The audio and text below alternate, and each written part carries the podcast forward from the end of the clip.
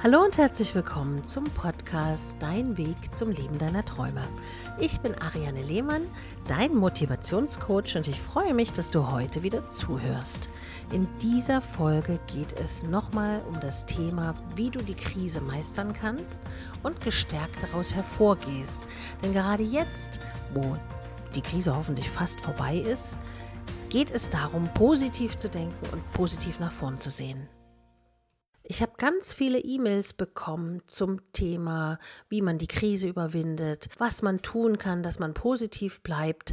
Und deshalb habe ich nochmal eine Folge zum Thema, wie man aus der Krise gestärkt hervorgehen kann, heute gemacht. Krisen machen es nicht gerade einfach, positiv zu bleiben, das gebe ich zu, und das Vertrauen zu behalten, dass alles wieder gut wird, ist manchmal ganz schön schwer. Egal, ob es sich um kleinere oder größere Krisen handelt und vor allen Dingen, wenn es viele Menschen betrifft, nur wer einer Krise richtig begegnet, der kann sie auch meistern. Es gibt einige Tricks, wie du diese Krise nicht nur durchstehen kannst, sondern auch positiv wieder aus ihr herausgehst. Ich werde also oft gefragt, ja, alle haben Panik, warum machst du trotzdem dein Ding und wie machst du das, dass du immer positiv bleibst? Und ich kann dir sagen, auch mir fällt das manchmal sehr schwer, aber ich muss mich dazu zwingen. Ich zwinge mich und meinen Verstand, nichts Negatives zuzulassen. Und da sind wir auch schon beim ersten Schritt. Die Sorgen und Ängste anzunehmen ist eins der wichtigsten Punkte. In Krisenzeiten gibt es drei große Gruppen von Menschen.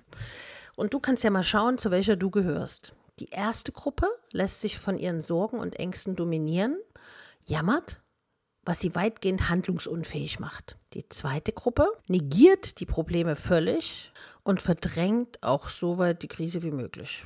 Die dritte Gruppe nimmt die Sorgen und Ängste ernst und an und kann dann konstruktiv damit umgehen. Und zu der letzten Gruppe solltest auch du gehören, denn so lässt sich erfolgreich eine Krise meistern. Je nach Krise können Sorgen und Ängste natürlich unterschiedlich sein, das erlebt man jetzt gerade ganz deutlich.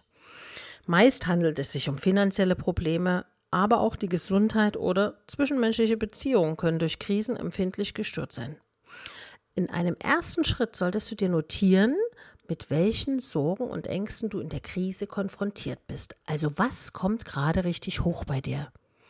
Anschließend teilst du sie in Kategorien ein. In der ersten Kategorie landen alle Probleme, gegen die du bereits etwas tun kannst. In der zweiten Kategorie landen alle Sorgen und Ängste, gegen die du jetzt noch nichts tun kannst, beziehungsweise wofür du Hilfe von anderen benötigst.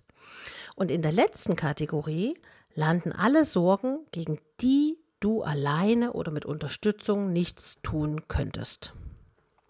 Versuch bei der Einteilung möglichst realistisch zu sein, weil im Endeffekt belügst du dich ja sonst nur selbst. Hast du die Probleme erst notiert und eingeteilt, dann kannst du sie konkret in Angriff nehmen. Weil wenn dein Auge mitliest, liest auch dein Unterbewusstsein mit und dann verinnerlicht man sich vieles ganz anders. Finden sich in Kategorie 1 oder 2 finanzielle Sorgen, kannst du beispielsweise im ersten Schritt schauen, wie du deine Ausgaben senken kannst. Langfristig kann das sogar von Vorteil für dich sein, etwa indem du nach der Krise auch deine Ausgaben besser im Griff hast. Der zweite große Schritt, wie man eine Krise meistert, ist, anderen zu helfen. Natürlich gilt auch hier wieder der Spruch, hilf zuerst dir selbst und dann den anderen, wie sie es im Flugzeug immer sagen. Und selbst wenn der Blick gerade dafür fehlt, wie du dir selbst helfen kannst, versuch stattdessen anderen Menschen zu helfen. Denn erst auf den zweiten Blick stellen Menschen fest, wenn sie anderen, vor allem in einer Krise helfen, helfen sie sich damit sogar selbst. Viele Menschen, die aufgrund einer Krankheit gelitten haben, engagieren sich beispielsweise in Selbsthilfegruppen und stehen Menschen, die vielleicht am Beginn ihres Leidensweges sind, bei. Ein weiterer Vorteil bei der Hilfe für andere Menschen ist, dass du dich nicht daheim verkriechst und der Kontakt zu anderen kann dir helfen, auch deine Perspektive neu auszurichten. Und du tust natürlich etwas Gutes, was dir obendrein noch ein gutes Gefühl gibt. Nächster Schritt, positiv bleiben. Also bei mir ist es so, dass ich früh aufstehe und sage, heute wird ein guter Tag, egal was passiert. Und wenn natürlich dann irgendwelche Turbulenzen beginnen, dann erinnere ich mich immer wieder und zwinge mich immer wieder an diesen Satz zu denken, heute wird ein guter Tag, ich bin ein positiver Mensch und ich ziehe nur Gutes an, egal ob Schlechtes kommt. Auch wenn es im ersten Moment schwerfällt, in einer Krise positiv zu bleiben, ist es immens wichtig, den Blick für das Gute nicht zu verlieren. Egal wie schwer eine Krise auf den Schultern lastet, es gibt immer etwas Positives, was ohne die Krise nicht entstanden wäre. Das kann beispielsweise Zeit sein, die dir plötzlich wieder zur Verfügung steht und die du nur für dich nutzen kannst. Also ich kann zum Beispiel nicht die Menschen verstehen, die sagen, oh, mir ist so langweilig. Das ist eigentlich ein Zeichen immer dafür, dass sie sich nicht mit sich selbst beschäftigen wollen. Und das ist ganz wichtig, weil wenn du dich mit dir selbst beschäftigen kannst, erwartest du nichts von anderen dann kannst du nämlich selbst für dich gut sorgen. Und das ist ganz von Vorteil für viele Situationen. Also wenn dir langweilig ist, dann überleg doch einfach mal, was dich glücklich macht oder was du gerne machst oder jetzt machen kannst, was du vorher nicht machen konntest. Zum Beispiel ein schönes Buch lesen oder endlich deine Lieblingsserie gucken oder anderen mal wieder einen persönlichen Brief schreiben. Egal was es ist, sorge gut für dich. Es kann auch die Wiederaufnahme eines Kontaktes zu einem Menschen sein, mit dem du schon lange nicht mehr gesprochen hast. Vielleicht entdeckst du in der Krise aber auch neue Talente an dir, die dir in Zukunft vielleicht sogar beruflich helfen können. Ganz wichtig und der letzte Schritt ist, konzentriere dich auf dich selbst. Ich habe ja schon ein paar Mal gesagt, diese Krise hilft auf der einen Seite, Menschen sich weiterzuentwickeln, und zeigt den Menschen, die sich nicht weiterentwickeln wollen, ganz genau ihre Schwachpunkte. Also es gibt die Menschen, die jammern und sagen, oh, ich werde meiner Freiheit beraubt und ich kann nicht raus und dies und das. Und es gibt die Menschen, die sagen, ich habe es akzeptiert, es ist, wie es ist, ich habe eine schöne Wohnung, ich gestalte vielleicht meine Wohnung gerade um oder dekoriere neu oder überlege mir, wie ich es mir schön machen kann. Dadurch, dass man ja zu Hause ist die meiste Zeit, sollte man sich zu Hause so angenehm wie möglich machen, weil das tut wieder deiner Seele sehr gut. Und das sind dann auch meistens die Menschen, die in den Situationen das Positive sehen. Und genau darum geht es ja. Natürlich, ich sage immer, es gibt Schlimmeres, als, als zu grillen und in der Sonne zu sitzen und mit der besten Freundin zu telefonieren. Oder deine Lieblingsserie zu gucken oder sonst einem Hobby nachzugehen. Du kannst dich zum Beispiel auch weiterbilden. Gerade jetzt gibt es ganz viele Online-Kurse, die auch gratis teilweise sind, die du nutzen kannst. Ich kann dir zum Beispiel ein Online-Seminar oder einen Online-Kurs empfehlen, der ist von Jürgen Höller und der heißt Krisenhilfe. Da geht es also auch genau um das, was wir hier gerade mit besprochen haben. Und da kann man sich Input holen. Du hast es also in der Hand.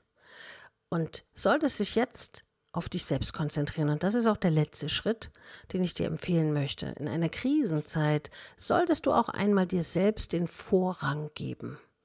Versuche Entscheidungen so zu treffen, wie sie für dich angenehm sind und erst in zweiter Linie für dein Umfeld. Dies gilt auch im Hinblick auf die Bewältigung von Sorgen und Ängsten. Es sind deine Sorgen und deine Ängste, daher kannst du dich von ihnen nur lösen, indem du sie löst. Und zwar so, wie es für dich gut ist und nicht, wie es für andere gut ist. Das ist so oftmals das Problem von vielen, die Dinge anpacken, aber mehr im Interesse, was den anderen gut tut und wo sie sich selber dann total verbiegen müssen. Also wichtig bist du, dass es dir gut geht, weil wenn es dir gut geht, erst dann kannst du für andere Gutes tun. In diesem Sinne danke ich dir fürs Zuhören heute. Ich wünsche dir ganz viel positive Momente und positive Gedanken und freue mich, wenn du diesen Podcast bewertest oder abonnierst.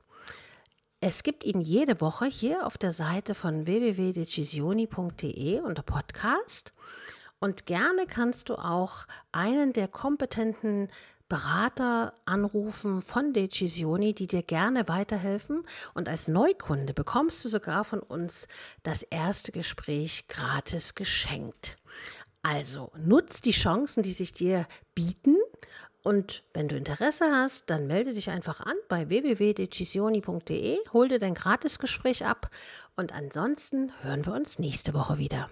Bis bald, liebe Grüße, deine Ariane.